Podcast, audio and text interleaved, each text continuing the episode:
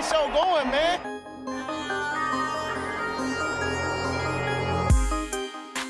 Angelo, what an interception! Steps into it, pass is caught! Diggs! Sideline! Touchdown! Unbelievable! Ihr hört Cover 3, der Podcast für Fantasy Football. Moin und herzlich willkommen zu einer neuen Folge Cover 3 der Fantasy Football Podcast. Mein Name ist Timo, an meiner Seite Björn Servus. und Rico. Frohes Neues. Frohes Neues. Achso, hatten, Stimmt. wir- hatten wir dieses Jahr? Doch. Nee, ha, doch. Ja, Doch, ihr, ihr schon, ich war dieses Aha, Jahr noch nicht Stimmt, dabei. du warst da noch nicht dabei. Ja, wir melden uns mit einer Sonderfolge zurück. Es ist ja einiges passiert in den ersten Tagen der Free Agency. Ähm, außerdem gibt es noch eine große Ankündigung zu machen. Wer möchte? Darf Rico von mir aus machen. Ähm, wel- welche Ankündigung meinen wir denn jetzt? Ach, wir meinen das, was jetzt in den nächsten Tagen kommt, ne? Ja, Ja. genau. Ach so, ja. Ähm, ja, ihr habt es ja wahrscheinlich schon bei Instagram gesehen. Wir haben uns jetzt endlich ähm, darum gekümmert oder uns kümmern lassen, dass wir ein neues Logo haben. Das liegt jetzt quasi schon im Archiv rum. Wir wollen das Ganze aber dann auch dementsprechend anständig präsentieren, weswegen wir ähm, respektive ähm, Brady gerade dran ist, das noch ein bisschen schön in Szene zu setzen. Und das Ganze sollte jetzt innerhalb, was sagen wir, 72 Stunden, 48? 72 kein- sind drei Tage, ne? Drei Tage, das schaffe ich. Okay, dann sagen wir mal, dass das Logo dann in den nächsten 72 Stunden kommt. Ähm, erwartet jetzt keine Wunderwerk, aber wir freuen uns auf jeden Fall, dass wir, wir da ein neues Logo präsentieren können. Und ähm, ja, Brady arbeitet noch, macht noch den letzten Schliff und dann solltet ihr das ähm, in den nächsten Tagen sehen. Also ich erwarte Wunderwerke von Brady. Okay, ich werde mein Bestes geben. Gut, wir haben uns dazu entschieden, dass Brady uns so ein bisschen durch die letzten Tage führt und wir dann einfach ein bisschen drauf losschnacken. ja, ne? Klingt ganz gut. Dann fange ich mal mit dem ersten Punkt an. Ist jetzt nicht so richtig chronologisch geordnet. Ist einfach so, wie es mir vor die Flinte gelaufen ist und ich es aufschreiben konnte.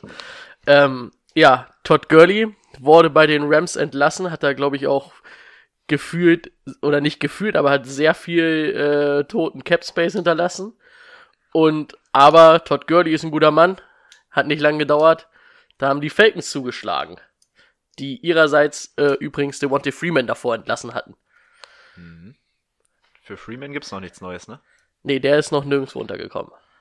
Mhm. Wer möchte was sagen? Ja gut, die Rams, die, es war ja klar, dass die Rams Moves machen müssen, dass jetzt gleich so viele auf einmal, also gut, da kommen wir ja später wahrscheinlich noch zu, aber so viele auf einmal entlassen werden, wurden, ähm, freut bestimmt keinen, der Rams-Fan ist, aber vieles davon war ja notwendig und ich sag mal, die Falcons haben da den richtigen Schritt, glaube ich, gemacht. Zufrieden war man mit Freeman nicht, auch wenn er auch letzte Saison wieder ganz gut abgeliefert hat und ja auch zweimal All-Pro geworden ist. Ähm, ja, glaube ich schon, dass sich da die Falcons verstärkt haben. Falls er fit bleibt. Ja, also ich denke auch, wenn man aus Falcons Sicht geht, war es, glaube ich, ein ganz smarter Move. Vor allem war Gurley auch echt nicht teuer jetzt, ne? Ich glaube, der hat jetzt drei bis fünf Mille dieses Jahr gekostet. Das ist für einen Todd Gurley, auch wenn man mit der Arthritis da irgendwie ähm, noch eine Frage im Raum hat, ist es echt nicht viel für ein Jahr. Total in Ordnung, selbst wenn er dieser Heavy Goal Runner ist. Also aus Fantasy-Sicht, ich glaube, Gurley macht mich jetzt nicht, ähm, macht ihn, macht sich jetzt nicht interessanter, als er bei den Rams schon war. Aber wenn, wahrscheinlich eher noch mal ein kleines bisschen mehr. Aber man hat halt immer noch die große Gurley-Problematik darüber. Und von Seiten der Rams war der Move eigentlich auch nicht verkehrt, finde ich. Ne? Man musste ihn jetzt rauswerfen, weil er sonst 10,5 Millionen Signing-Bonus, glaube ich, bekommen hätte, ein paar Stunden später. Und die Rams sind ja sowieso ziemlich am Abnippeln, was das Geld angeht. Von daher glaube ich, dass es auch für die Rams ein richtiger Move war. Frage natürlich nur, wer, wer tritt da jetzt in die Fußstapfen? Ist es ein Darrell Henderson, der es eigentlich sein muss, ne? Weil du hast keine Draft Picks oder sowas. Oder mal gucken, ob sie nochmal irgendwo auf dem Free Agency Markt ähm, tätig werden. Aber ansonsten glaube ich eigentlich von beiden Seiten ein relativ guter Move. Ja, aber da siehst du, also was du so finde ich allgemein siehst, dass dir halt so die letzten zwei Jahre wurden da vielen Running Backs, ja auch Ezekiel Elliott, ein riesengroßer Vertrag gegeben und dass dich das so extrem einschränkt, weil Running Back zwar eine gute Position ist, aber ich glaube, also das macht halt keinen Unterschied, ob du einen Running Back hast, der 15 Millionen kostet und so gut ist, oder ob du einen Running Back hast, der 7 Millionen kostet. Im richtigen Scheme, mit der richtigen Offense Line kann das jeder oder kann da jeder halbwegs vernünftige Running Back ordentlich was leisten, ne? Und du beschneidest dich halt in der restlichen Kaderplanung. Hast du ja auch bei den Cowboys gesehen. Durch diese riesen Running Back Verträge. Aber für die Rams, äh, für die, für die Falcons, mit Julio und Kevin Ridley und Todd Gurley, der vielleicht fit ist und halt auch kosten-nutzen-mäßig, bei der nur 5 Millionen verdient, kann man dann nix sagen. Und einen neuen Titan haben sie sich ja auch noch gegönnt, ne? Genau, den Hayden Hurst von den Ravens per Trade geholt. Für, ich muss kurz ein bisschen nach unten scrollen. Es war auf jeden Fall ein Zweit- und ein Viertrunden-Pick. Gen nee, für einen Zweit- und einen Fünftrunden-Pick bekommen die Ravens und die Falcons bekommen Hurst und einen Viertrunden-Pick. Fand ich aber, muss ich sagen, für Hayden Hurst, der mich jetzt, war zwar ein First Rounder vor zwei, drei Jahren, aber der mich jetzt nicht wirklich richtig überzeugt hat, relativ teuer. Das stimmt. Ich finde, im letzten Jahr hat man gesehen, dass er Potenzial hat, als ähm, Lamar Jackson jetzt sowieso seine Übersaison hatte. Aber ein Upgrade ist es natürlich nicht, ne, wenn du Austin Hooper verlierst, aber ich glaube, man hat schon ganz gut nachgebessert und äh, Hayden Hurst ist halt bedeutend günstiger als ein Austin Hooper dann in dem Falle, ne? Ja. Ja, Hayden Hurst. Letztes Jahr zwei Touchdowns, das Jahr davor ein Touchdown. Ja. Letztes Jahr ganz klar dann noch im Schatten von Mark Andrews Ja. gewesen, ne? Aber das ist halt so. Ja, da kann man dann Müssen wir auch. dann, ja. Achso, ja, jetzt kommt wieder dieses Dazwischengequatsche, ne? Also, falls man es noch nicht mitbekommen hat, ähm, ich, ich bin nicht vor Ort, aus gegebenem Anlass, ne, den auch wir einhalten wollen. Ähm, also nicht wundern, wenn wir uns wieder alle schön dazwischen quatschen. Ähm, was wollte ich denn jetzt überhaupt sagen? Siehst, du, jetzt habe ich dich unterbrochen, weiß gar nicht mehr warum. Ähm, ja. Darfst einfach weitermachen. Okay, ist nicht schlimm, Rico, ich verzeihe dir. Danke. Ähm, ja, also ich wollte sagen, da kann man ja auch gleich nochmal drauf eingehen, ja, dass Austin Hooper halt auch weg ist. Dass Austin Hooper momentan der bestbezahlteste Titan der Liga ist. Wo man sich auch an den Kopf fassen kann. Weil, also in diese Elite-Klasse der Titans gehört er auf jeden Fall nicht. Er ist nicht schlecht. Aber, also zu einem Kelsey, zu einem Kittel, zu einem Ertz fehlen mir da ganz schön viele Sachen. Ähm, ist zu den Browns gegangen. Die Browns haben ihn geholt und haben jetzt aber auch ein dynamisches Duo auf Tight End, ne? Mit Joko und mit Hooper. Ich hoffe da noch auf einen Trade. Wird spannend sein, weil Stefanski, der neue Head Coach, kam ja von den Vikings. Und die Vikings haben letztes Jahr sehr viel mit zwei Tight End Sets gespielt. Also ich kann mir auch vorstellen, dass die beide behalten werden. Mhm. Und man da einfach sagt, ich gebe Baker halt die Waffen an die Hand, die er braucht. Boah, wenn wir sowieso schon bei den Browns, oh, jetzt müssen wir gucken, ne, dadurch, dass wir keine richtige Reihenfolge haben oder so, dass wir uns jetzt nicht die Themen gegenseitig wegnehmen oder so. Aber ich finde, einer der ganz, ganz großen Gewinner sowieso in dieser Free Agency Zeit sind einfach die Browns.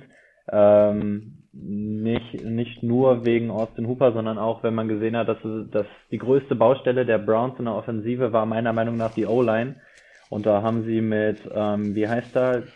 Jack Conklin. Conklin, genau. Ähm, haben Conklin. sie noch mal Ja, habe ich doch gesagt, oder nicht? Du hast irgendwas anderes gesagt, aber kein Problem. Ja, wie auch immer der gute Mann heißt, der ist jetzt auch, ähm, auch da.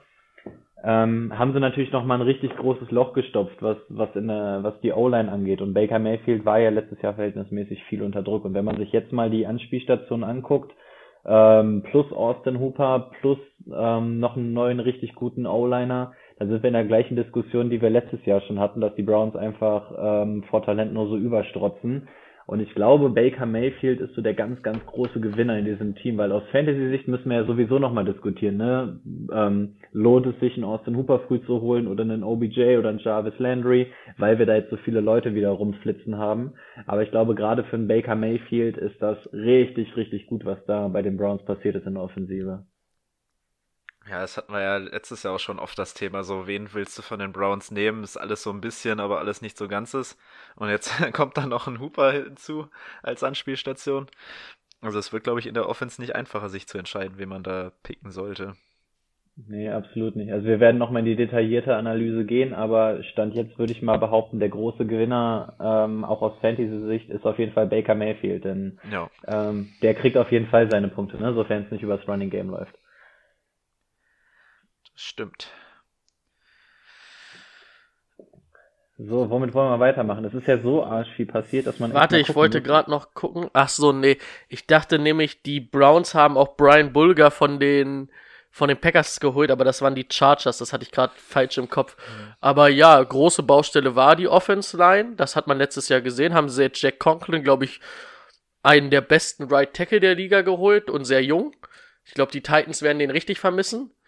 Und haben natürlich im Draft immer noch die Möglichkeit, müssen jetzt nicht unbedingt offensiv auf eine Skill-Position gehen, haben zwei gute Tight Ends, zwei gute Receiver, zwei gute Running Backs haben sie auch. Sie haben ja auch Kareem Hunt mit einem Second-Round-Tender gehalten, also kriegen entweder einen Zweitrunden-Pick, wenn den einer holt, oder behalten ihn. Und Nick Chubb haben sie ja immer noch.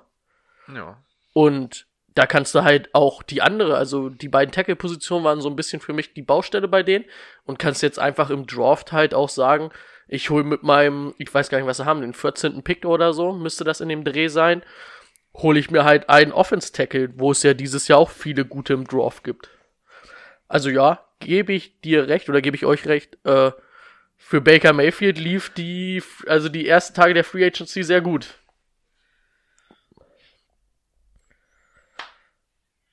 Hat jemand irgendwas, worauf wir jetzt rote Faden mäßig aufbauen wollen, oder schmeißen wir einfach die nächste Ja, Verpflichtung rein? äh, ja, ich würde sagen, ich würde sagen, die Defense der Browns, weil da sind ja beide Linebacker jetzt weggebrochen, beide Inside Linebacker. Ja, da können wir auch mal drauf eingehen, genau. Joe's, Also einfach so aus dem, ja. was jetzt? Ich glaube, der, der rote Faden, den haben wir eh verloren. Also jetzt schmeißen wir hier einfach, was so einem einfällt. Äh, ja, Joe Schobert ist zu den Jaguars gegangen und Christian Kirk, Kirksley ist zu den Packers gegangen. Aber die konnten sie beide auch nicht bezahlen. Also hätten sie beide bezahlen wollen, Ja. hätte das nicht funktioniert. Also die Devise bei den Browns offensichtlich dieses Jahr, die Offense wird schon regeln, äh, die Defense. Ja, gucken wir mal, dass wir die, die Jungs vielleicht nur bis zu einem Field Goal durchlassen. Also in der Defense, gerade wenn man zwei Linebacker, das ist, das ist echt heftig. Ne? Das ist die komplette Mitte des Feldes, das ist dein Quarterback in der Defense. Zwei Linebacker, das ist schon nicht ohne. Ja, und Kirksley und Schobert fand ich beide nicht schlecht. Na, du hast halt, den Rest hast du halt noch, ne? Du hast halt Denzel Ward und ähm, Miles Garrett. Miles Garrett und wie heißt der andere Cornerback? Ich komme gerade auf seinen Namen nicht, den sie letztes Jahr hochgedraftet haben. Der Oh. gut, Mhm. Ich weiß auch nicht. jetzt hat gerade keiner den Kader vor sich liegen. Ja, das fängt schon wieder gut an bei uns. Vorbereitet wie immer, auch in diesem Jahr. Ah, wie hieß der denn jetzt? Das ist mir ein bisschen unangenehm. Aber ich überspiele das jetzt einfach, bis äh, Timo den rausgesucht hat und rede einfach so lange weiter, dass die Leute gar nicht merken, dass wir davon gar keine Ahnung haben, wer das ist. So, Kirksey ist ja jetzt zu den Packers gegangen. Die Packers haben dafür ihren äh, Linebacker Blake. Ma Blake Martinez, der geht zu den Giants. Aber ich, Kirksley finde ich eigentlich schon ein Update Ja, zu Blake Martinez. Weil Blake Martinez ist jetzt nicht so wirklich der Coverer. Den könntest du halt auf einer Position wie Mittellinebacker schon mal brauchen und Kirksley ist da schon eher der Athletische, der auch ein bisschen covern kann. Oder Rico? Greedy Williams? Greedy Way. Ah, scheiße. So, äh, was? Dementsprechend habe ich mich nicht auf die Frage konzentriert, was? Kein Problem. Erstmal können wir darauf eingehen, dass Greedy Williams auf der anderen Seite der Cornerback ist. Und ich hatte gesagt, dass ähm, Blake Martinez äh, geht ja zu den Giants. Und ich aber das schon ein Update finde, weil ich finde, dass Kirksey der deutlich bessere Cover-Linebacker auch ist in der Mitte, anstatt Blake Martinez. Ähm, ja, covermäßig gebe ich dir recht. Aus Fantasy-Sicht ist Blake Martinez, glaube ich, besser, weil Blake Martinez halt die mehr, mehr Tackle setzt im Vergleich, ne? Die Leute, die, die Bälle erstmal fäng, fangen lässt und die dann erst umhaut. Ja, das stimmt schon. Der hat das verstanden, wie Genau. das für Fantasy funktioniert. Ja, ich Genau, glaube, also aus beiden äh, Perspektiven betrachtet, ähm, ja, hast du für beides einen guten und naja, aus, aus Fantasy-Sicht wäre es dann für mich Blake Martinez der Ja. bessere. ja. Aber der war auch die letzten zwei, drei Jahre immer mit vorne bei den Leading Ja. Tacklers, ne? Das ist echt Ja, krass. Ich glaube, vorletztes Jahr war er sogar der Leader. Auf jeden Mhm. Fall zwischendurch. Letztes Jahr war er auch sehr gut dabei, war glaube ich nicht der Leader, aber auf jeden Fall sehr gut dabei. Gut, wo machen wir weiter? Ähm, Eric Ebrom ist zu den Steelers gegangen. Ärgerlich. Auch die Steelers jetzt mit zwei guten Titans, mit McDonald und Ebrom. Obwohl ich mir da vorstellen könnte, dass vielleicht sogar dann McDonald noch abgegeben wird, Vince McDonald. Oh, meinst du? Ähm, obwohl natürlich das Ding war, also irgendwie brauchen sie halt Feuerkraft. Man hat's gesehen, Juju letztes Jahr als Nummer eins, ganz alleine als Nummer eins, das war nicht wirklich was. Deontay Johnson hat sich am Ende sehr gut entwickelt. Ähm, ich bin echt gespannt dieses Jahr auf die Steelers. Wenn Big Ben wieder da ist, könnte da echt was gehen. Also die haben immer noch eine sehr gute Mannschaft. Und ähm, mehr Anspielstation für Big Ben heißt auch nicht, dass es weniger, weniger produktiv ist, ne? Also natürlich Fantasy-Sichtmäßig so ein bisschen das Problem, die werden sich halt gegenseitig so ein bisschen die Targets wegnehmen, die, die Titans. Da wäre es schon cooler, hätte man da irgendwie nur einen Titan, für den man sich entscheiden müsste. Aber, das ist, rein das vom ist Team. Ebron ja auch gewohnt. Von den Colts. Ja, Das stimmt. Aber das war bei den Steelers ja vorher sogar auch mit Jesse James und so hatten wir ja Mhm. dasselbe Problem, ne? Irgendwie war keiner richtig relevant, weil beide irgendwie nur so halb eingesetzt wurden und von daher weiß ich nicht so ganz, was ich von Eric Ebron halten soll, weil vom Prinzip mag ich ihn, aber zwei Titans bei den Steelers, das System wurde eigentlich schon länger gefahren und trotzdem kam äh, an Produktivität immer nicht so mega viel bei rum. Deswegen bin ich mal gespannt, ob sie es jetzt vielleicht anders geregelt bekommen. Nur die Vergangenheit hat gezeigt, dass die da irgendwie nicht so sonderlich geil waren. nee. Aber, mal schauen. Ah, ich fand auch letztes Jahr, also wir hatten uns ja viel auch von Vince McDonald versprochen, ne? Und er hatte vielleicht ein, zwei Spiele, wo man dann wirklich gesagt hat, boah, geil. Aber der Rest war dann schon ein Ja. bisschen, hm, äh, war einen hohen Fantasy-Pick dann halt auch nicht so richtig wert. Absolut nicht, ne. Schieben wir jetzt einfach mal drauf, dass Big Ben nicht. Habt ihr das Video von Big Ben übrigens gesehen? Ey, was ist das für ein geiler Bart? Ey, Ich der habe sieht aus, als wenn er schon fünf Jahre in Quarantäne ist. ich hab sieht nur den Screenshot von dem Bart gesehen, den fand ich schon klasse. Also der macht Fitzpatrick echt deutlich Konkurrenz. Ansonsten weiß ich nur noch, dass bei den Steelers die Watt-Brüder jetzt vereint sind, ne? Nicht JJ, sondern Derek Watt ist es, glaube ich, ne? Der Fullback. Ist Genau. Nicht sonderlich Fantasy-relevant. Aber die beiden haben wir, und ich glaube, in der D-Line haben sie sich nochmal verstärkt, ne? Mit War, Warmay oder sowas. Genau, den haben sie von den Ste äh, nicht von den Steelers, die Steelers holen ja nichts von den Steelers, von den Ravens geholt.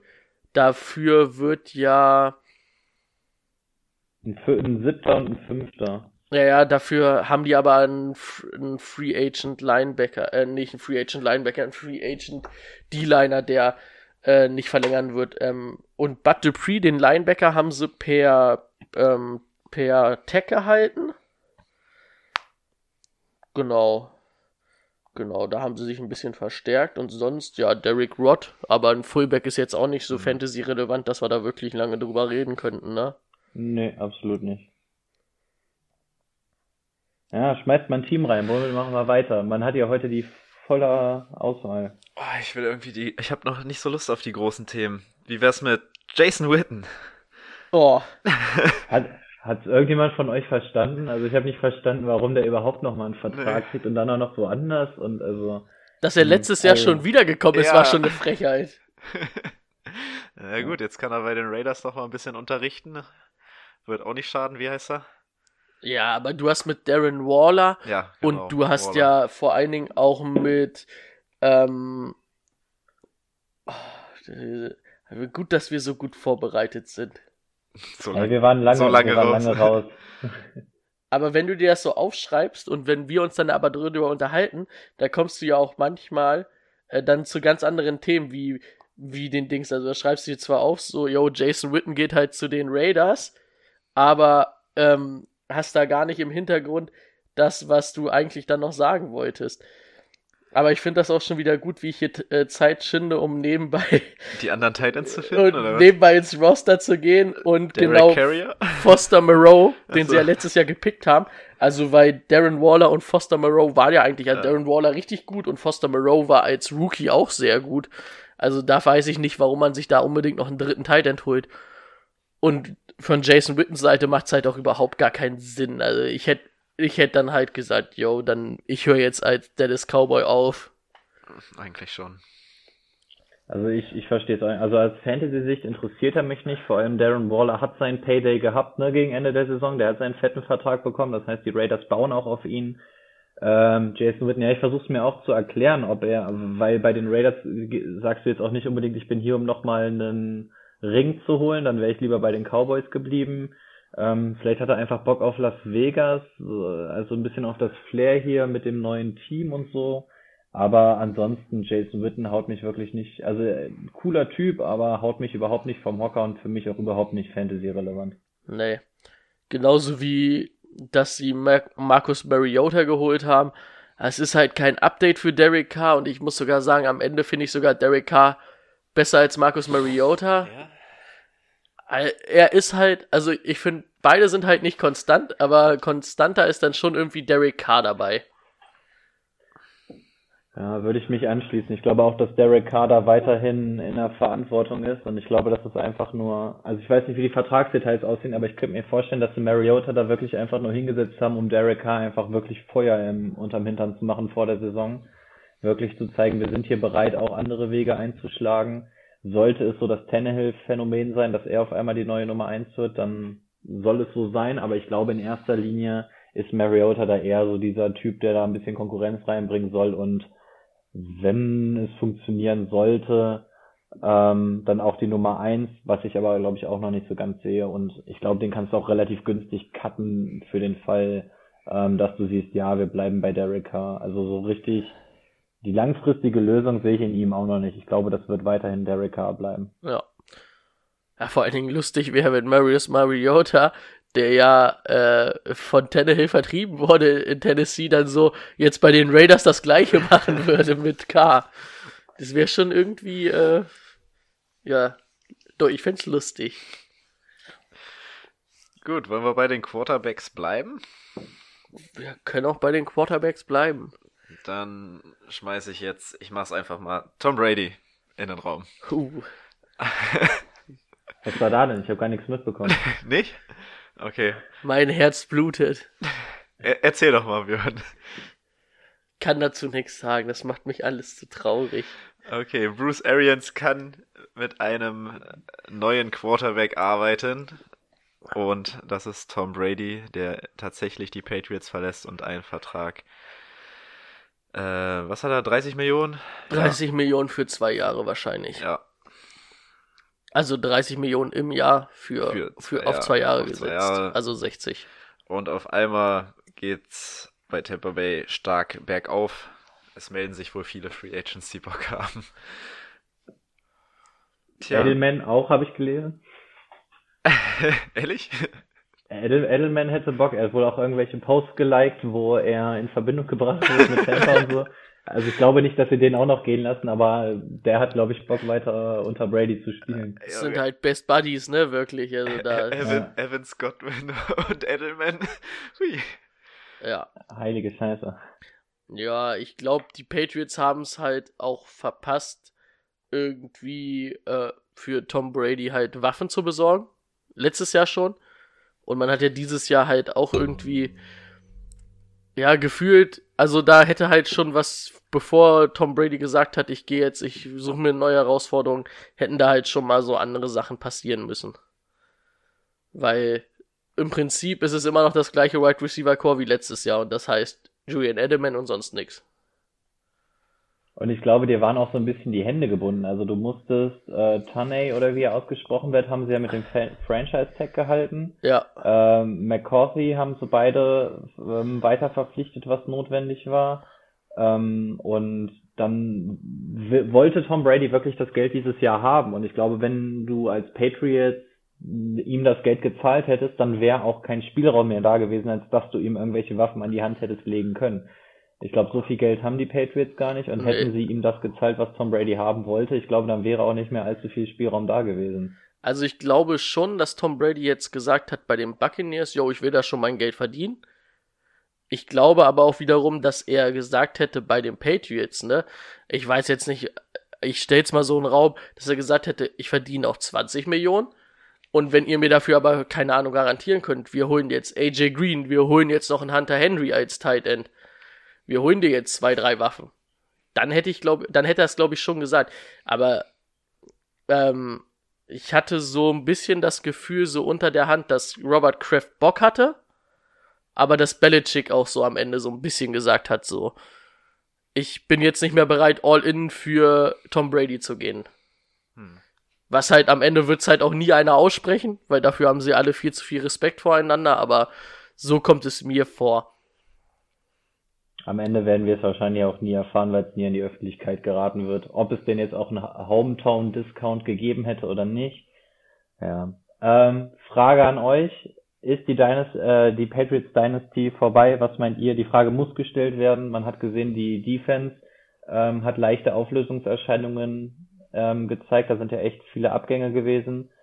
Ähm, es wurden auch einige Spieler gehalten, aber was meint ihr? Ist diese Dynasty vorbei? Ja. Also da muss jetzt in Rebuild gegangen werden. Du stehst halt momentan ohne Quarterback da, ne? Das kommt erschwerend hinzu. Aber ich glaube tatsächlich, so oft man das auch schon behauptet hat, die Patriots sind jetzt am Ende. Ich glaube, das war jetzt einfach der Durchstoß. Also, wie gesagt, es braucht einen Quarterback in der Defense. Das, was dein absolutes Prunkstück war, ist so viel weggebrochen. Du hast, ähm, ja, nicht die Riesenkohle. Also ich könnte mir wirklich vorstellen, dass es jetzt tatsächlich vorbei ist. Es wird weiterhin ein gutes Team sein. Aber er, dieser mega Super Bowl Contender waren sie letztes Jahr schon nicht und ich habe das Gefühl, sie fliegen, müssen sich jetzt zumindest auch schon lang machen, um überhaupt in die Playoffs zu kommen. Ähm, und ich hätte nie gedacht, dass, dass ich es mal aussprechen werde, aber ich glaube, die Patriots Dynasty ist tatsächlich vorbei jetzt. Ja, Brady hat es vorhin auch schon mal angesprochen vor der Aufnahme. Ähm, auch die Division hat sich ja heftig verstärkt. Oh ja. Ähm, kommen wir ja auch gleich noch zu. Also wird kein leichtes Jahr oder keine leichten Jahre. Ja, dadurch, dass du Letzte abschließende Frage ähm, an den Insider. Wer macht das Rennen auf Quarterback? Wird es Stidham? Werden sie noch irgendwo nachlegen? Also. Boah, weiß ich nicht. Also ja. normalerweise, äh, ich würde jetzt sagen, ah, ist halt auch schwer. Du kannst Julian Edelman dann noch abzugeben, wäre jetzt halt dann auch irgendwie der Todesstoß. Aber sagen, okay, was ist Tampa bereit zu zahlen für Julian Edelman? Dann geben wir halt noch einen Stefan Gilmore ab. Für den kriegst du locker noch einen Erst- und einen Zweitrunden-Pick, schätze ich mal. Weil er halt einfach der beste Corner der Liga ist. Und dann sagst du halt, gucken wir mal, wir gehen halt irgendwie probieren jetzt in dem Draft an drei zu gehen oder probieren halt nächstes Jahr auf Trevor Lawrence zu gehen und müssen in zwei, drei Jahren wieder angreifen.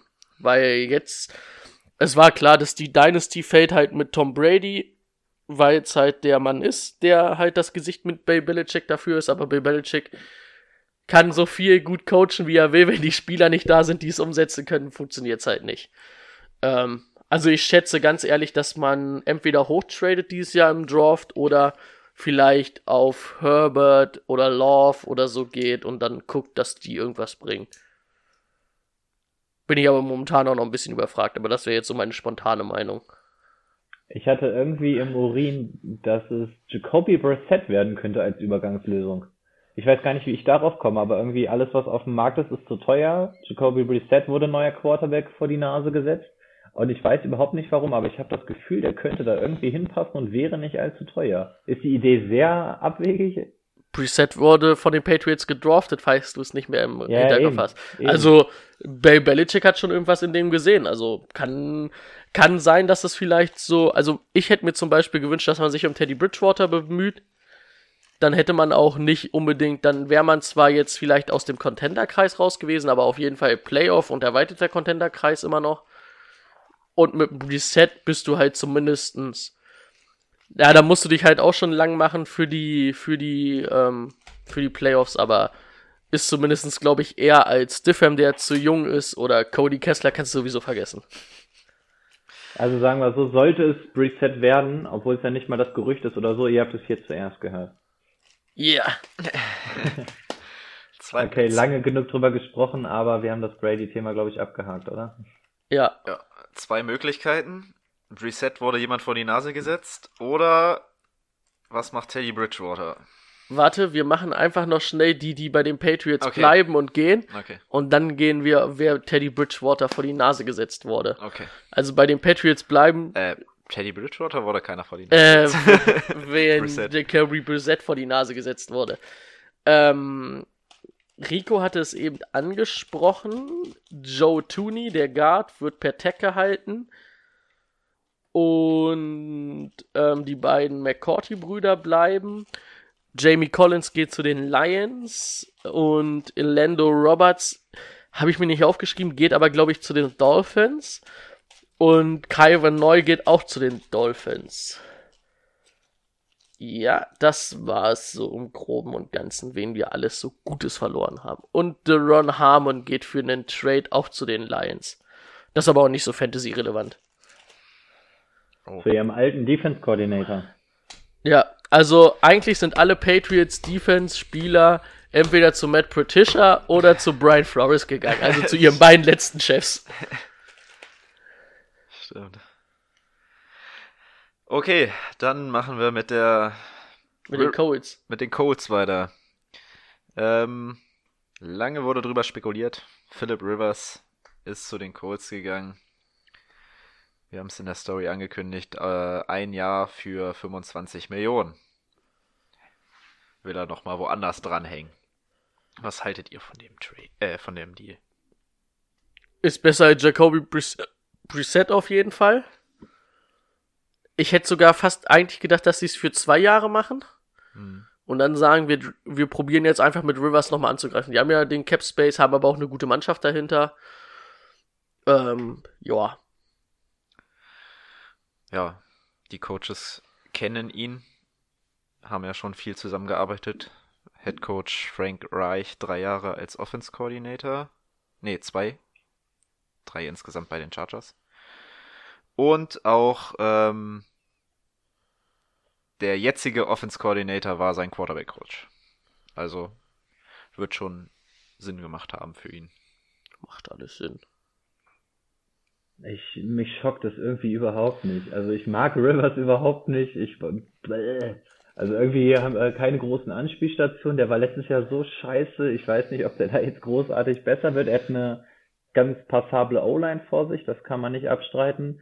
Aber irgendwie schockt mich Rivers überhaupt nicht. Sowohl aus Fantasy-Sicht als auch so aus News-Relevanz. Also ich glaube, das Aufregendste wird da der Umzug mit der ganzen Family. Aber ähm, gehen, gehen ja auch schon die ganzen Entenfamilien-Memes da durchs Internet. Ey, Aber puh, dass da auch keiner drauf reagiert hat. Ich fand's voll lustig. Naja, egal. Ähm, ja, nee, also es, ich find's in dem Sinne auch nicht interessant, weil für die, mich sind die Colts dadurch immer noch nicht jetzt irgendwie contendermäßig unterwegs und deswegen verstehe ich es aus Rivers, Rivers Sicht auch nicht, nochmal zwei Jahre dran zu hängen bei den Colts unbedingt. Ähm, ja. Vor allem bleibe ich doch lieber in Ach Los nee, ein Angeles Jahr, ein Jahr. als, Sogar nur ein Jahr. vor allem bleibe ich doch lieber in Los Angeles als in, irgendwie nach Indianapolis, oder? Ähm, das Aber- Ding ist ja, er wohnt ja in Tennessee.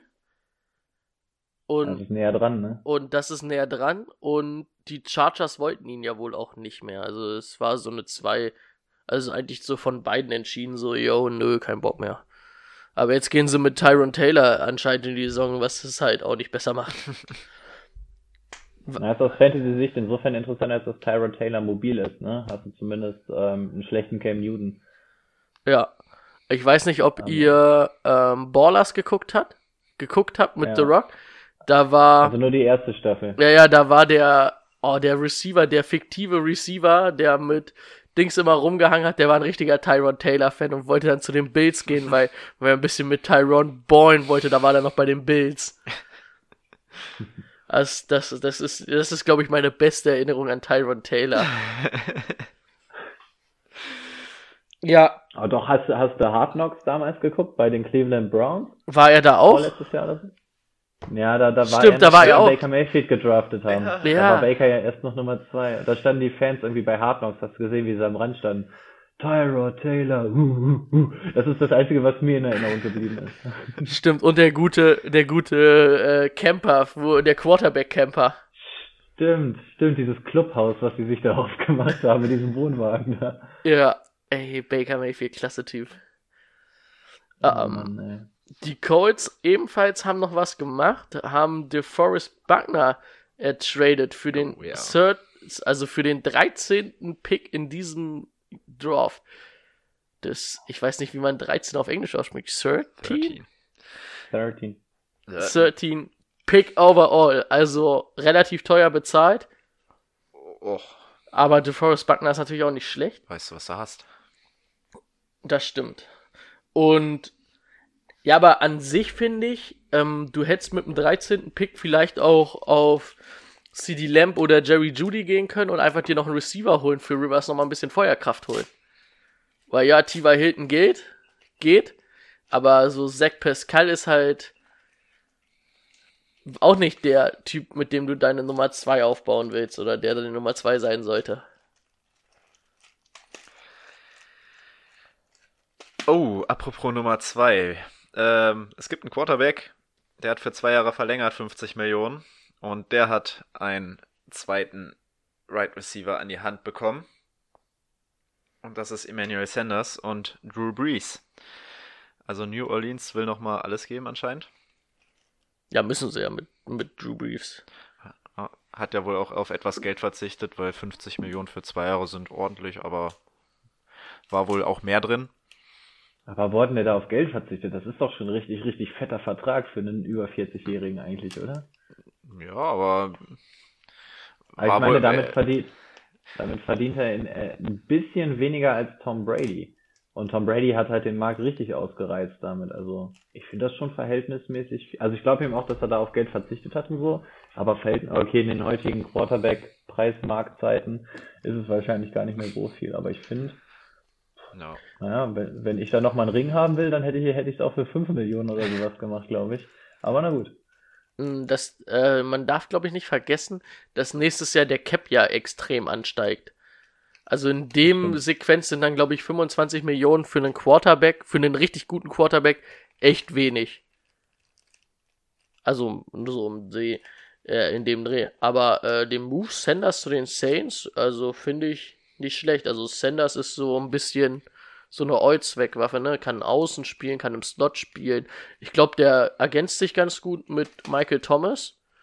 Und jetzt hast du Cook, Thomas, ähm, Camara. Camara und Sanders. Geht schlechter.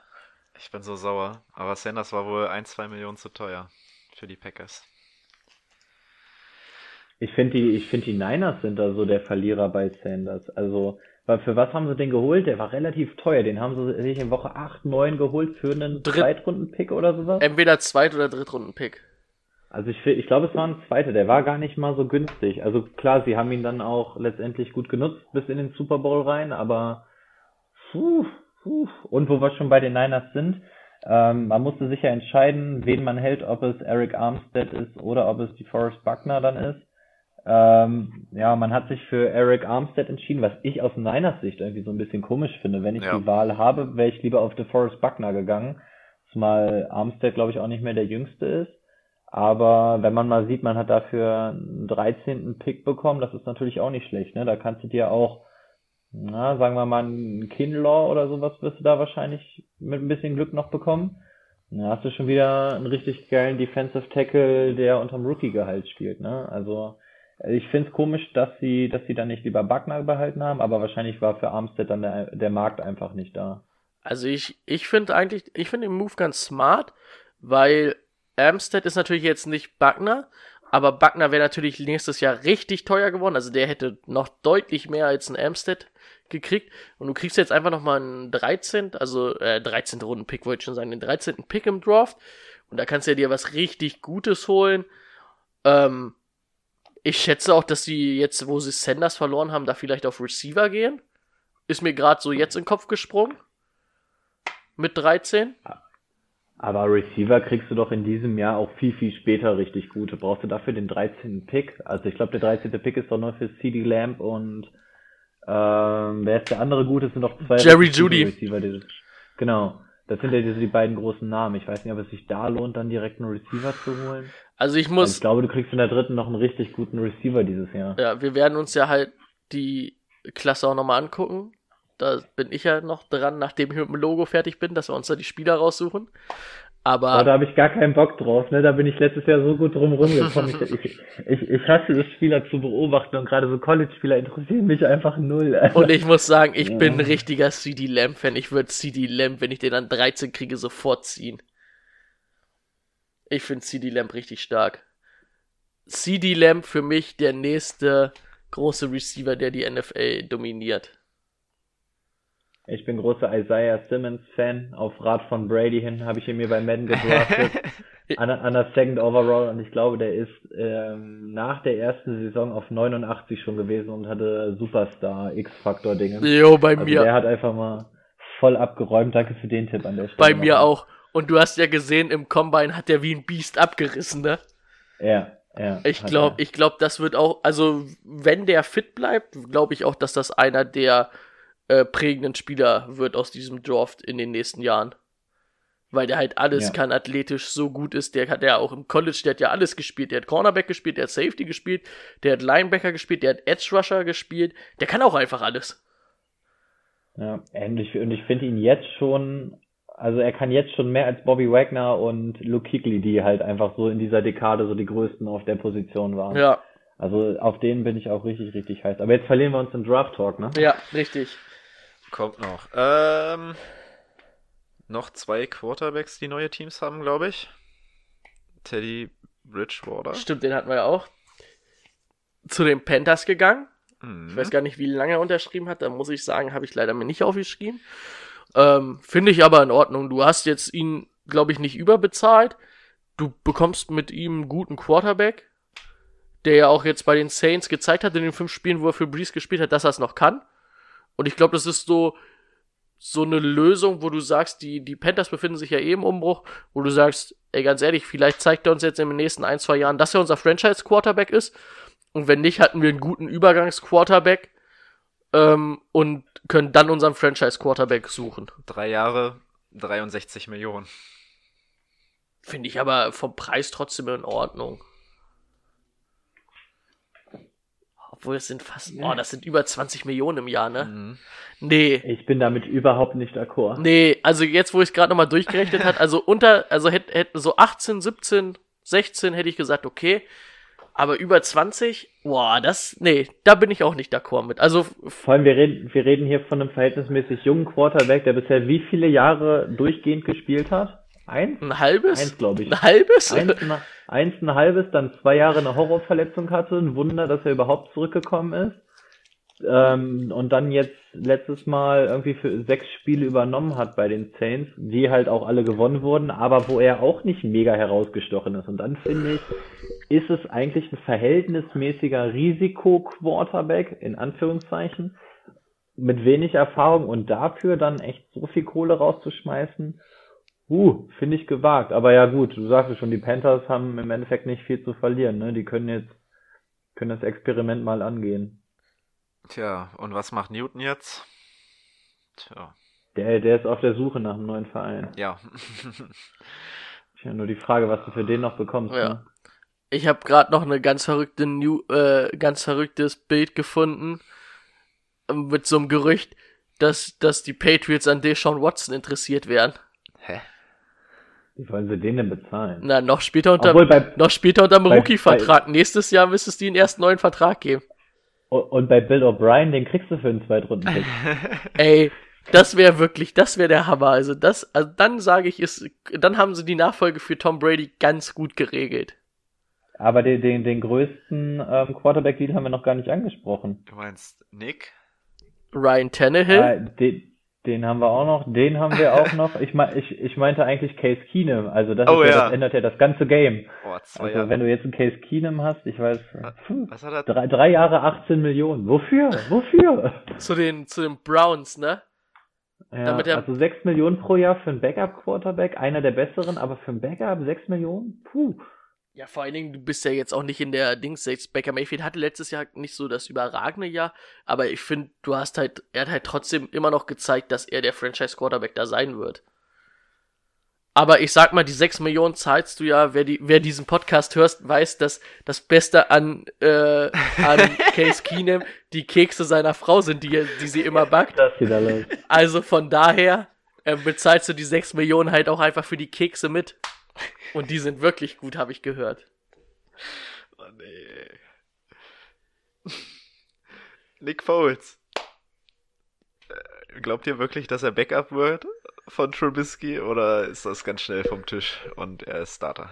Vor allen Dingen, du, du hast dir da jetzt irgendwie so zwei Würste geholt, die beide eigentlich kein Starting Quarterback sein können. Die können das halt, vielleicht können die das ja so machen, dass die jede Woche, Woche wechseln. ja. Ja, also weiß ich. Also, Vor allen Dingen für einen Viertrunden-Pick. Und du hast halt den riesengroßen Vertrag von Nick Foles noch auf der Tasche. Auch wenn die Jaguars da ein bisschen was behalten von. Ja, puh. Also Trubisky, wir haben alle schon gesagt, er ist eine Wurst. Ähm, ich glaube nicht, dass er sich ewig lange halten wird. Naja, wenn du dir den Nick Foles holst, dann holst du dir in erster Linie mal einen richtig fetten Vertrag ins Haus, ne? Da musst du eigentlich davon ausgehen, dass es funktioniert. Und also eigentlich musst du Nick Foles dann auch spielen lassen, wenn du ihn dir mit dem Vertrag holst. Und ja, dann ist es eigentlich nur eine Frage der Zeit, bis Nick Foles startet. Ich glaube, bei Nick Foles hast du ähm, eher die Möglichkeit, dass wenn er an sein Maximum geht, dass das deutlich höher ist als das Maximum, was ein Trubisky liefern kann. Aber an sich sind die beiden relativ auf einer Stufe, vielleicht Nick Foles ein bisschen höher. Aber wenn die ans Maximum kommen, wenn die optimal spielen, so wie Nick Foles halt für die Eagles in den Playoffs gespielt hat, wo sie Super Bowl Champion geworden sind, dann ist ein Nick Foles einer, der deutlich über Trubisky ist. Aber das kann der halt auch nicht 16 Saisonspiel abrufen, leider. Da frage ich mich auch, also, ja, äh, wir haben viel über ihn gelacht und es ist auch so, dass er viele Interceptions wirft, aber du hättest den sehr günstig bekommen, Jameis Winston jetzt. Ich meine, ich, der, der Vertrag ist doch jetzt ausgelaufen, oder nicht? Ja. Naja, aber er will einen neuen Vertrag und er will bezahlt werden mit dem Passing-Dingens-Rekord. Also ich glaube, die Forderungen, die er gestellt hatte, die waren echt krass. Also deswegen. Deswegen hat er auch kein Team. Ja, Den kann eben. Chicago auch nicht bezahlen. Dafür haben die zu viele gute Spieler, die zu viel Geld kriegen. Aber ja, wir können ja mal drauf eingehen. Jameis Winston wird wohl nächstes Jahr nirgendwo Starting Quarterback sein. Bei den Patriots. Ach nee, die haben auch kein Geld. Nee, und die werden, also, du glaubst ja auch wohl nicht, dass Bill Belichick jemanden holt, der 30 Interceptions in der Saison wirft. Den hat er nach, dem- nach dem zweiten Spiel, hat er den an der Seitenlinie verprügelt. Ja, aber da siehst du halt, es war ja immer so ein bisschen die Frage, wo ist der Markt für einen, der Touchdown-Leader war und Passing-Yard-Leader, aber halt auch mit Abstand Leader in Interceptions. Also, ich weiß gar nicht, er hat ja, glaube ich, letztes Jahr den 30-30-Club gegründet. Ja. 30 Touchdowns, 30 Interceptions. Hm, ich weiß es nicht. Wo, da, da merkt man halt, das ist halt, kein Team weiß, was man damit anfangen soll. ja. Er will bezahlt werden nach 30 Touchdowns und 5000 Yards und sagt Teams so, ja, ja. komm, die 30 Interceptions sind ja erstmal egal. Und ich habe ein gutes Instagram-Video gesehen. Erster Pass von Jameis Winston als ein Buccaneer war ein Pick 6. Letzter Pass von Jameis Winston als ein Buccaneer war ein Pick 6. Ah, da schließt sich der Kreis. Also der letzte von Tom Brady war auch ein Pick. Hihi. Halt die Fresse, du Opfer. Lauft ihr lieber mal weiter durch die Playoffs und probiert mit Marshall Lynch da zu laufen. naja, du, ich gehe davon aus, dass, dass mindestens einer der drei Running Backs, die wir normalerweise haben, bis dahin wieder fit ist. Aber ich gehe davon aus, dass äh, Brian Schottenheimer und Pete Carroll auch immer noch dieses Jahr laufen wollen. Boah, äh, wie weit soll ich ausholen? Oh je. Wir können da eine Sonderfolge drüber machen, aber heute nicht. Also ich, äh, ja, also die, sagen wir mal, äh, fassen wir es mal ganz kurz, ähm, wenn man sich die Veränderungen im Trainings ähm, Staff anguckt oder so in dem Passing-Konzept und sowas, ähm, das lässt fröhlich stimmen. Auch die Verpflichtungen der letzten O-Liner, das sind alles Passblocker. Also ich bin ja immer noch für den Hashtag Let, äh, Let Russell Cook.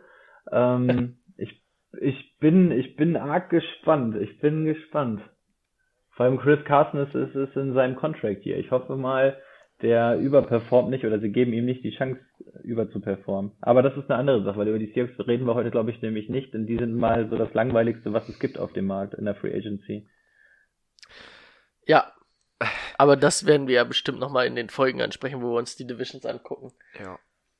Aber an der Stelle hätte ich, hätte ich, wo wir schon bei unseren persönlichen Teams sind, hätte ich eine Frage an Timo. Hm. Wie kann es sein, dass ihr euren Beluga-Wahl, Buluga oder wie er heißt, Ja, warum lasst ihr den gehen? Warum, also? Der hat, der hat für drei Jahre für 30 Millionen unterschrieben als Right Tackle, als einer der besten Right Tackle, der mit in der NFL rumläuft. Für 10 Millionen pro Jahr. Wie, wie, wie krass ist das denn? Haben die, haben die Packers dem das nicht geboten? Also das ist ja ein Schnäppchen, besser geht's ja gar nicht. ja, die Packers haben jetzt auch nicht mehr wirklich äh, Cap Space und ich dachte ja eigentlich, dass wir da nochmal in der Offense, also äh, au- auf Wide Receiver oder auf Tight End irgendwas machen, aber anscheinend passiert das auch nicht und deswegen habe ich keine Ahnung. Also ich glaube, also es ist nicht mehr viel, aber den hätte man bezahlen können und dann hätte ich lieber ihn genommen als gar, also als gar keinen auf irgendeiner Skill-Position noch dazu. Ich finde, das ist eine Frechheit, wie günstig der ist. So ein Right Tackle. Ey, Right Tackle ist, glaube ich, die Position, die am rarsten gesät ist an guten Spielern und am teuersten. Und ich finde das eine absolute Frechheit, dass, dass der so einen günstigen Vertrag Naja, bekommen hat. Das kann doch nicht sein. Ja, von den, hat von der den, Bill, Bill, Bill O'Brien als äh, Agent. von den letzten drei Jahren war er auch in zwei Jahren ziemlich oft verletzt, ne? Also letztes Jahr war jetzt halt stark, ein Pro Bowl Jahr, ja, aber davor die Jahre war es halt auch um, ich versuche es irgendwie jetzt gut zu reden, aber ich weiß, ich weiß es nicht. Also, du musst dich im Endeffekt ja auch nicht rechtfertigen. Ich wollte nur das nächste Ja. Thema anschneiden. Aber da, da, da war ich echt sauer, denn auch die Seahawks suchen einen Right Tackle und als ich gesehen habe, was das für ein günstiger Deal ist, heftig. Ja, stimmt schon. Und dann lässt du noch dein Fullback gehen. zu den, pa Auch das zu den Patriots. Ja, das war übrigens auch was, was ich Timo vorhin noch erzählt habe. Also, das war auch so die Präsentation von Bill Belichick, war auch so, Tom, wir können dir keine Offenswaffen besorgen, aber wie wär's denn, wenn wir einfach noch drei, vier Fullbacks holen? ich weiß nicht, ob die Präsentation so war, aber ich könnte es mir vorstellen. Aber Belichick ist doch der Meister im Umschulen. Wenn er Kassierer umschulen kann, dann kann er auch aus Fullbacks irgendwas machen. Vielleicht ist Boah, ey, Vitell, der könnte auch Thailand spielen. Na gut, er ist 1 1,60 groß gefühlt, aber. der wird nächstes Jahr so die Liga in Receiving Yards anführen. Vielleicht ist das auch unser neuer Quarterback. Ich weiß es nicht. Okay, wollen wir noch, wollen wir noch mal möglich. zu einem großen Spieler kommen? Big Play, Slay? Ist zu den. Stefan? Big Play, Slay! Ach, Slay. Slay. Ich dachte Big Play. Ich dachte Big Play. Ich dachte, okay, du, ich dachte, du gehst aufs Intro. Okay, Big Play, Slay. Ähm, okay. 23 heißt er bei Instagram. Darius Slay, ähm, ja, hatte sich ja überworfen, beziehungsweise Coach, wie heißt er? Patricia, Matt Patricia, hatte sich mit ihm überworfen und er wollte weg. Ist jetzt weg bei den Eagles. Äh, eben hatte ich den Deal noch offen. 50 Millionen für Ja. drei Jahre und es war ja aber ein Trade. Und der Trade war sogar relativ Günstig, ne? günstig, glaube ich sogar. Ich Ja. bin ja schon wieder in meinen Notizen hier verrückt.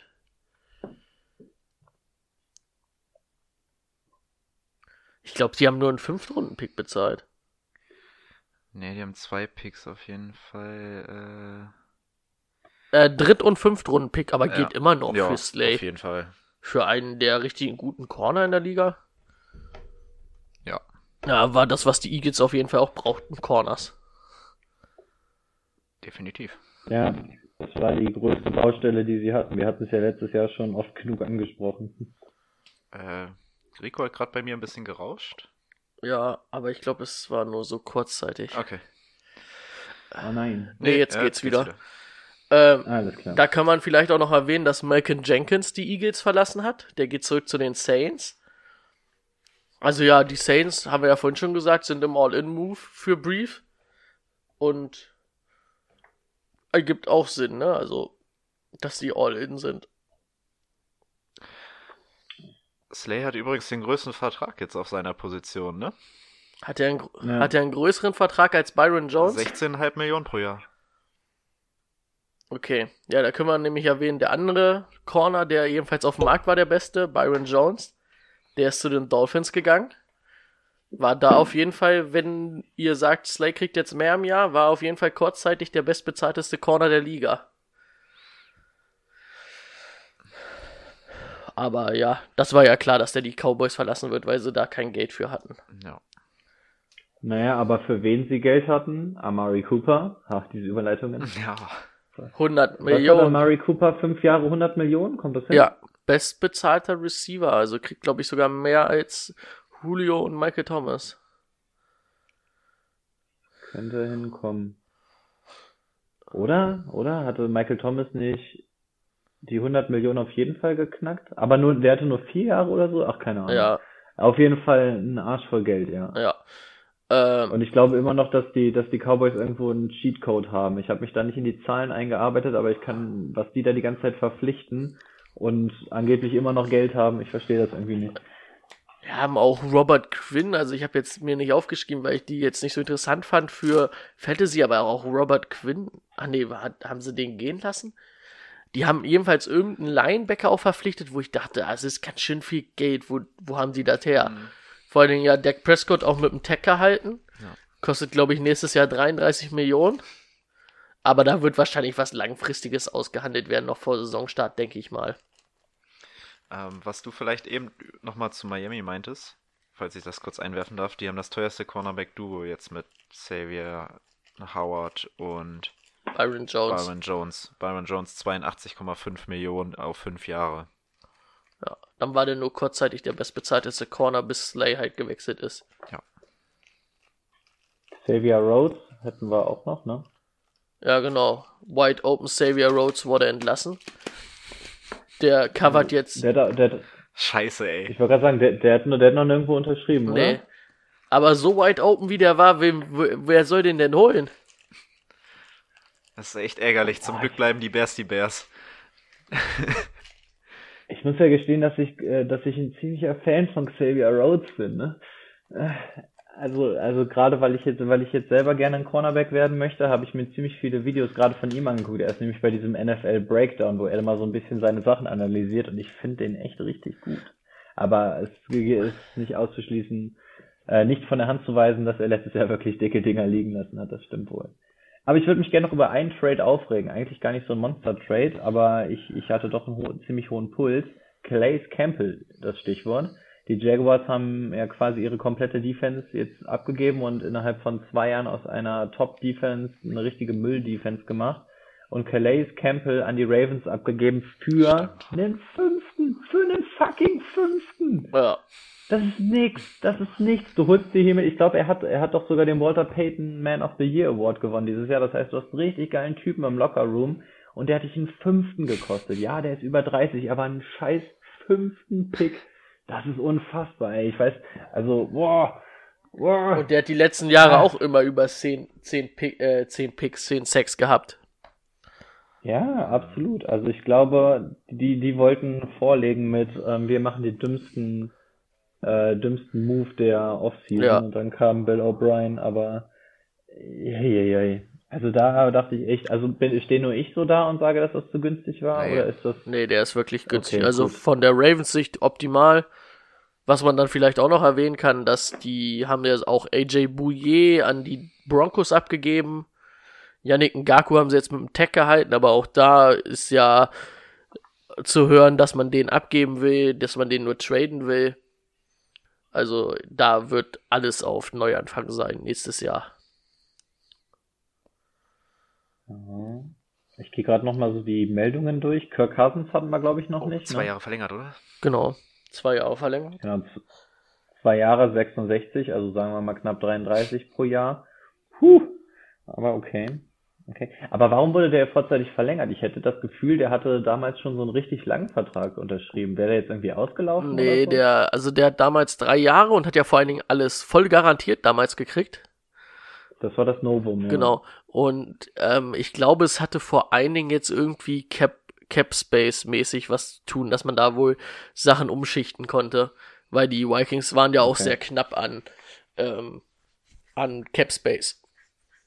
Okay, verstehe. Ja, die Tennessee Titans würde ich nochmal in den Raum werfen. Da haben wir auch noch zwei große Spieler, die man erwähnen könnte. Ja. Willst du? Ryan Tannehill haben wir ja schon am Rand Mhm. erwähnt. Stimmt. Ähm, ja, und, und Derrick Henry. Derrick Henry hat ähm, den Franchise-Tag bekommen. Ich weiß gar nicht, was er damit jetzt macht, wie viel Millionen. Es wird auf jeden Fall nicht wenig sein. Und ähm, für eine Verlängerung haben sie sich entschieden, das ist dann Ryan Tannehill. Ich habe die Werte gerade nicht vor Augen. Ich suche gerade mal, ob ich ihn finde.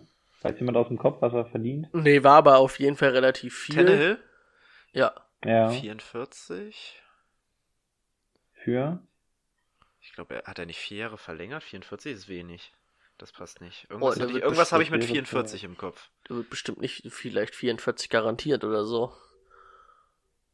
Ich scroll hier mal so ein bisschen durch. Ja, aber ich muss halt auch sagen, zum Beispiel Henry ist, glaube ich, für Henry gibt's glaube ich, auch gar nicht diesen riesen Markt, weil äh, ich glaube, Henry funktioniert auch nur in so einem Team wie Tennessee, die eine gute Oh, Line vier haben. Jahre 118 Millionen.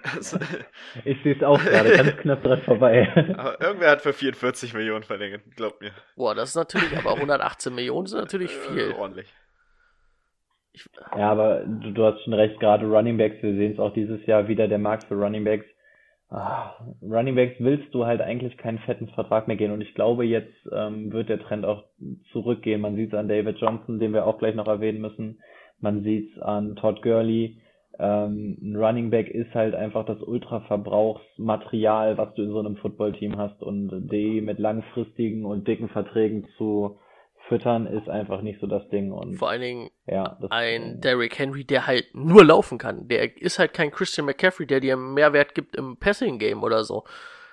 Also das, der, der kann halt nur laufen und vielleicht einen Screen Pass fangen, aber ja, viel mehr kann der nicht. Wohl wahr. Soll ich vielleicht den nächsten reinwerfen oder hat irgendjemand noch eine Liste oder so? Ich scroll gerade nur durch und alles, was mir auffällt. Ja, schmeiß schmeiß rein. Ja, also man muss auch dazu sagen, wir haben heute nicht so den mega Fantasy-Bezug, aber es ist ja einfach mal so viel passiert, als dass wir jetzt erstmal die News aufarbeiten und dann irgendwann nochmal einzeln analysieren, ne? Nur falls sich jemand wundert, der neu dazukommt, warum wir heute gar nicht so mega viel über Fantasy-Football reden. Ja. Ähm, ich würde mich dem ganz großen Move der Offseason nähern und würde mit Kenyon Drake einmal anfangen. Yeah.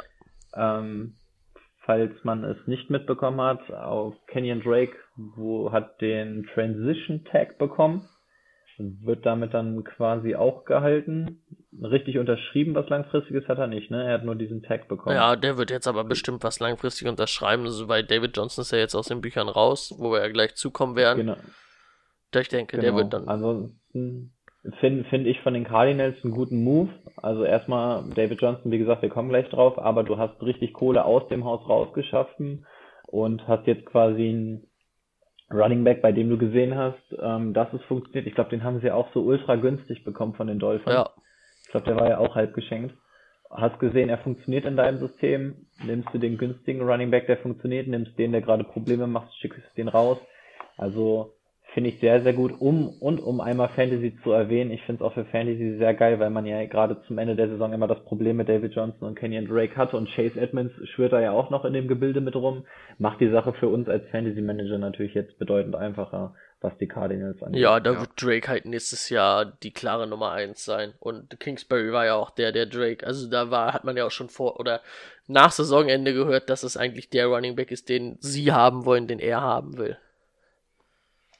Ich glaube, da entsteht was Größeres in der Wüste. Wieso? Ist da etwa noch ein großer Deal über die Bühne gegangen?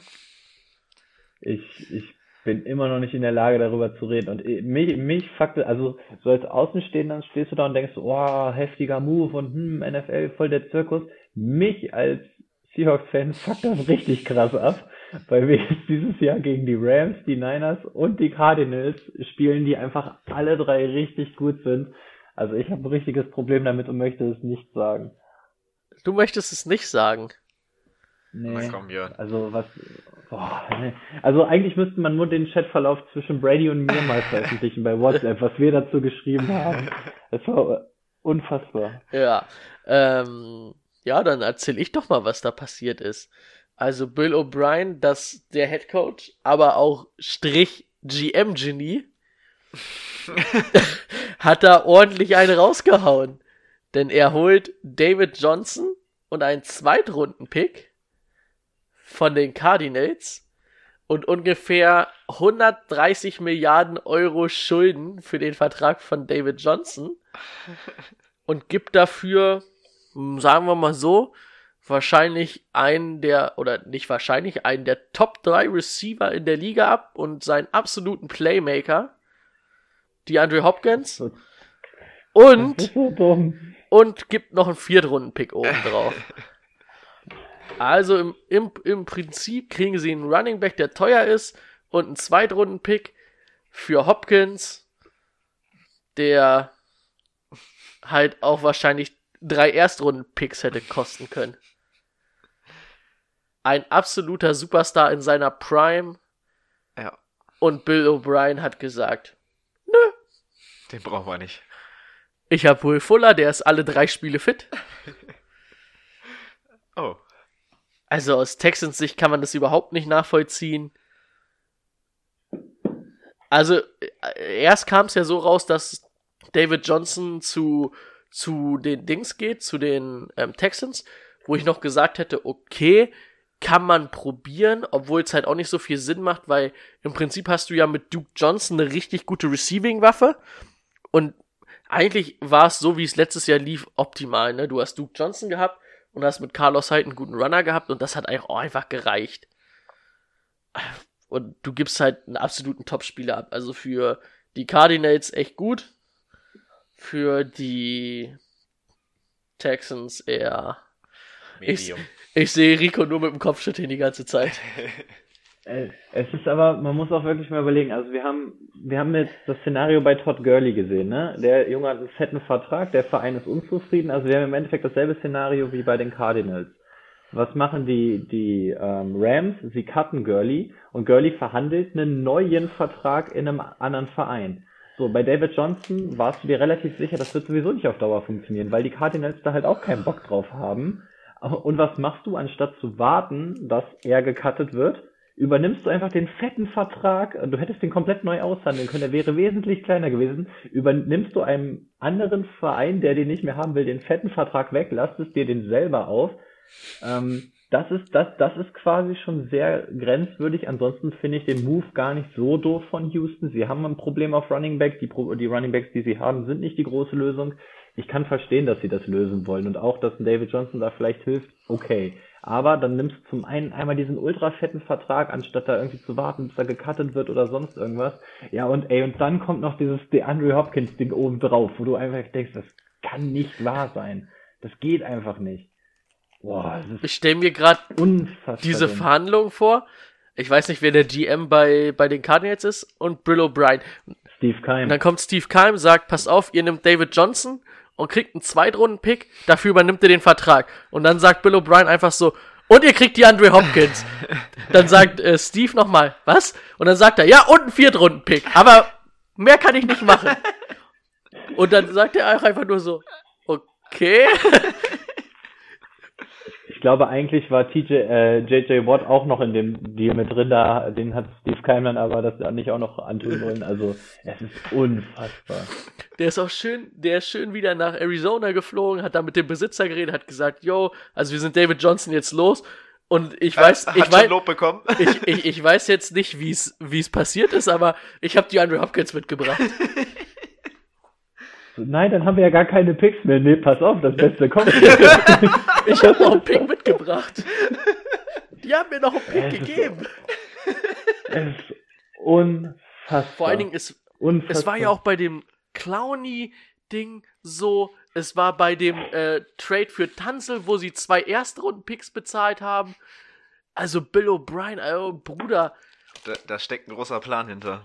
Sag's Ja, euch. Ich weiß aber nicht welcher. Ja, ich auch noch nicht. Normalerweise sagst du ja, das ist immer so ein bisschen das Problem, wenn der Trainer und der GM die gleiche Person sind. Weil der Trainer will ja immer kurzfristigen Erfolg und der GM eigentlich immer so meistens langfristigen Erfolg.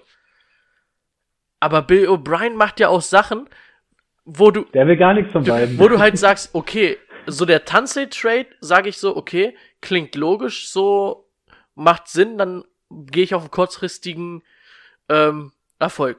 Aber sag dann einen Tag später, aber ich gebe jetzt Clowny ab. Also, hä, überhaupt keinen Sinn. Also nur so als privater Tipp an Bill O'Brien, er sollte sich gerade an die Quarantänevorschriften halten. In Amerika kann jeder Typ gerade in Texas mit einer Waffe rumrennen.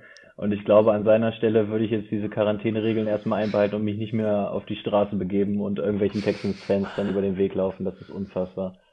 Besser ist es. Jetzt, jetzt stell dir mal vor, der gibt wirklich noch Deshaun Watson irgendwo hin ab. Äh, es ist, ey, es ist aber wirklich, ich habe auch Screenshots gesehen, wo sie hier den besagten Trade bei Madden mal eingestellt haben. Äh, nicht mal die Hälfte der Interessenanzeige war gefüllt, aber da schlägt er dann zu. Ich verstehe es echt nicht. Ah, das ist echt hart. Vor allem hast du nicht mal bei der Andre Hopkins, dass du jetzt mit ihm einen neuen Vertrag aushandeln musst, weil das Fenster da drückt und du sagst, der wird jetzt einfach viel, viel zu viel kosten in den nächsten Jahren oder so. Nee, der ist halt für den Top, Top 3, ob er jetzt der Beste ist oder nicht, sei dahingestellt, kann man diskutieren, aber er ist auf jeden Fall in der Top 3 und dafür verdient er okay. Nicht übertrieben, aber auch nicht zu wenig. Ja, ich glaube, in, also, in zwei Jahren läuft sein Vertrag aus und er wollte jetzt gern verlängern. Aber selbst wenn, dann sagst du halt, ah boy, hier hast du deine 22 Millionen im Jahr und wir ja. sind die nächsten fünf Jahre aber halt auch auf Right Receiver haben wir unseren Nummer 1 Right Receiver, der die Liga dominiert. Mit. Richtig. Also auch aus Fantasy-Sicht wird das, glaube ich, richtig interessant, aber das würde jetzt den Rahmen sprengen, wenn wir auch da nochmal analysieren, jetzt mit Larry, Isabella, Kirk und was da nicht alles rumläuft. Hu, hu, hu. Und die Offense hat letztes Jahr schon Spaß gemacht. Oh boy. Mhm. Kyler, Kyler Murray hat sein Rookie-Jahr gespielt und war echt okay. Kyler Murray gefällt das. Tja. Soll ich gleich die nächste Überleitung bauen oder hat jemand was parat? Naja, ich hätte, wäre jetzt auf Stefan Dix eingegangen. Da sieht man nämlich oh, mal, ja. wie so ein Receiver, der nicht in die Andre Hopkins Klasse ist, aber auch ein sehr guter Receiver in der Liga ist. Aber, also da sind wir uns einig. Stefan Dix ist nicht in der Klasse von Julio oder von die Andre Hopkins und Devontae Adams und so, ne? Da ist der noch da drunter. Aber da sieht ja. man mal, was, was für so ein Receiver bezahlt wird normalerweise. Ähm, habt ihr die Parameter da? Wenn nicht, erzähle ich sie einfach. Mach mal. Also, Stefan Dix geht zu den Bills und die Vikings bekommen einen Erstrunden-Pick, einen Viertrunden-Pick, einen Sechstrunden-Pick im 2020er Draft, also in diesem, und noch einen Viertrunden-Pick im 2021er Draft und die Bills ähm, kriegen dafür halt Stefan Dix und einen Siebtrunden-Pick. Das sind ungefähr so die Preise, die man für richtig gute Spieler bezahlt von Und da ist kein David Johnson noch mit drin oder sowas. Ne? Nee. Ja, es ist, ja. Ich, ich finde es verhältnismäßig teuer, aber es ist okay. Aber der richtige Move von den Bills, also Sie haben mega viel Cap Space. Das war schon, also ja, es ist, ja, es ist teuer, aber da wussten, wussten halt die Vikings auch, was, was geht bei den Bills, also was, was die Bills vorhaben und. Ja, da siehst du einfach den deutlichen Unterschied zwischen, äh, die Vikings haben gesagt, okay, yo, wir geben Dix jetzt ab, aber wir geben Dix nicht für einen genau. Apfel und Ei, wir geben Dix für einen vernünftigen Preis ab. Ja. Und das siehst du in diesem Trade. Und keine Ahnung, Bill O'Brien hat halt gesagt, yo, pff, wenn du mir ein Käsebrot heute noch schmierst, dann kannst du halt auch den Rest bei der Offense noch haben. Können wir das als Folgentitel ja. nehmen? Käsebrot für Bill O'Brien oder irgendwas in der Richtung? Ja, das passt ganz gut. Äh. Also, ja. Ähm, also ich, ich, ich glaube auch da wieder der ganz große Gewinner, in dem Falle Josh Allen einfach. Ähm, dieses Jahr würde ich auch mitgehen, wenn ähm, Timo wieder eine ja. Lanze für ihn brechen wird.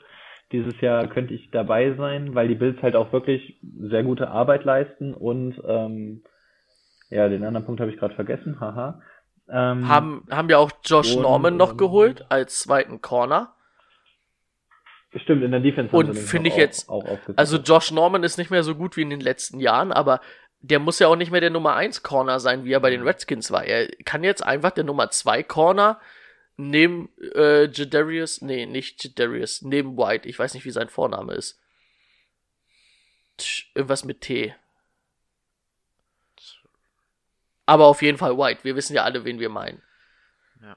Trevay? Ja, irgendwie sowas in dem Dreh. Aber, also ja. musste halt nur die Nummer zwei sein. Du hast jetzt ein richtig gutes Offense, äh, Offense-Trio mit, mit, mit Brown, mit Dix, mit äh, Beasley, auch mit, äh, mit Knox, dem jungen Titan, der letztes Jahr echt gut war, Singletary. Also ich glaube, und auch Josh Allen ist ja im Lauf sehr gefährlich, also ich glaube, da könnte nächstes Jahr echt was gehen. Ich glaube, dass die nächstes Jahr die AFC South gewinnen. Das glaube ich auch. Das muss ich leider als Patriots-Fan so sagen. ah, die Ja. Def Defense war letztes. Das, das wollte ich meinen. Scheiße, das meinte ich gerade noch mit dem zweiten Punkt, der für die Bild spricht. Dass die Patriots jetzt mittlerweile auch am rotieren sind. Scheiße. Naja, gut. Ja. Ja, die Defense war letztes Jahr schon mega krass, ne? Und jetzt nochmal in der Offense ein bisschen weiter.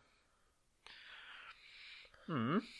Für die, für die Vikings zu dem Stefan Dix Trade noch bin ich natürlich jetzt mal gespannt, weil im Moment ist es einfach nur Thielen und ansonsten nichts. Ne? Kyle Rudolph wurde nicht so mega gesetzt. Also Delvin Cook und Thielen sind da gerade so die, die Two-Man-Show. Ah, die haben auch kein Ich bin Geld. mal gespannt, ob die den, ja, ich bin mal gespannt, ob sie den Pick jetzt irgendwie investieren in der Offense oder so. Aber auch da Fortsetzung folgt. Wir werden das nochmal genau unter die Lupe Ja. nehmen. Also ohne, dass man es ja jetzt schon spoilern muss, aber die Receiver-Klasse in diesem Dorf ist ja so weit besetzt, dass du da bis in die dritte Runde kriegst du da noch richtig gutes Talent, der dir auch dieses Jahr schon weiterhelfen kann. Das hört sich gut an. Ich hätte noch zwei Sachen, die noch erwähnenswert werden. Also eigentlich nur eine. Erzähl. Ähm, also einmal die Broncos haben Joe Flacco entlassen. Oh Ja. Ähm, ist jetzt nicht so mega interessant, aber es scheint so ein wenig, als ob die Stunde des Youngstars geschlagen hat dort, und zwar mit Drew Lock, weil im Endeffekt haben die ja, glaube ich, jetzt gar nichts groß anderes mehr als Drew Lock da hinten stehen, Nee, oder? aber hat ja auch bewiesen in den letzten Spielen, dass er es kann. Äh, Hatten wir überhaupt, dass Melvin Gordon bei den Broncos unterschrieben hat? Nee, hatten wir gar nicht. Das, das wäre nämlich der letzte, den ich noch zu erzählen habe, Das- der, der größte, der größte Manager, der sich verzockt hat und der größte Spieler, der sich verzockt hat. Und vor allen Dingen, äh, also Melvin Gordon ist ja auch echt gut, ist so wirklich, kann Passing Game, kann Run und zwei Jahre 16 Millionen für die Broncos, ey, all night long. Das sind zwei, Mil sind zwei Millionen weniger als das, was er vor seinem Holdout ähm, von den Chargers geboten bekommen hat. Also hier haben wir mal ein perfektes Beispiel, dass so ein Holdout auch mal richtig nach hinten losgehen Hat. John Elwell auf jeden Fall einen guten äh, Move ge- gemacht. Ja, für die Broncos auf jeden Fall. Ich dachte auch erstmal, ihr habt einen Philip Lindsay, ihr habt einen Royce Freeman, warum macht ihr das? Und wenn man sich den Deal anguckt, denkt man, ja klar, da sagst du nicht nein. Dann würde es jetzt wahrscheinlich darauf hinauslaufen, dass Royce Freeman abgegeben wird oder Bestimmt. ähnliches, weil es sonst einfach zu teuer wird.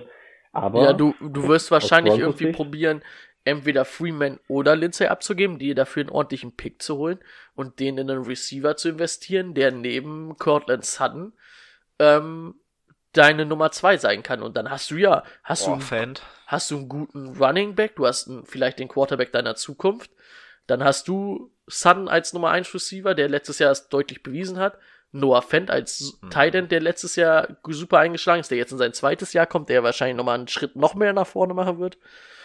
Läuft. Ja, Austin Eckler hat bei den Chargers haben- verlängert, das könnte man da auch nochmal mit reinschmeißen, deswegen ist ja Melvin Gordon dann wahrscheinlich gegangen. Ne? Und sonst hast du noch was, Rico? Jordan Howard zu den Dolphins, das könnte nochmal interessant sein. Also naja, Jordan Howard hat bei den, bei den Eagles, zumindest bevor er verletzt war, war er ja ganz okay. Und bei den Dolphins sucht man ja noch so ein bisschen nach einem Running Back. Könnte aus Fantasy-Sicht vielleicht nochmal erwähnenswert sein. Aber ansonsten, na, wir haben noch so ein paar Defense-Spieler, auf die wir jetzt aber wahrscheinlich nicht groß eingehen müssen. Randall Cobb könnte man eventuell noch erwähnen, Mhm. jetzt wo Hopkins weg ist. Zu den Texans, genau, ja. Genau, kämpft er jetzt mit Kenny Stills und Kiki QT so ein bisschen im Receiver Core. Kenny Stills würde, würde mich da jetzt interessieren für die neue Saison.